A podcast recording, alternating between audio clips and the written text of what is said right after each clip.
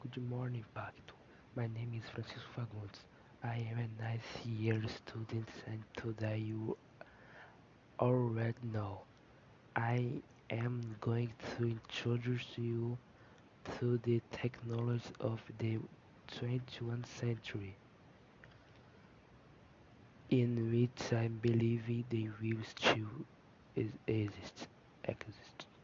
We are in a very technology century and new things are discovered and done all the time. Advanced cell phones, autonomous cars, in short discoveries in the scientific and technological areas in general.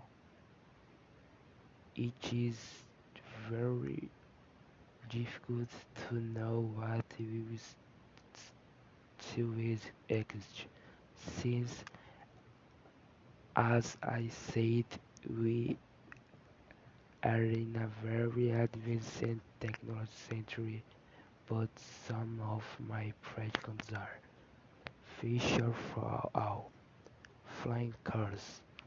This is even obvious because there are already several models of flying cars that are going to be launched soon, on which the traffic in the sky be.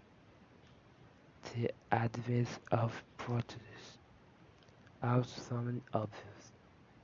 So many technologies years ago, the technology of robotic arms and legs is evolving.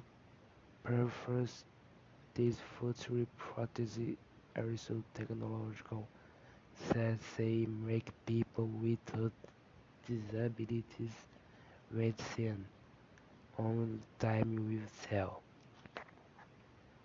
And finally, the advancement the advancement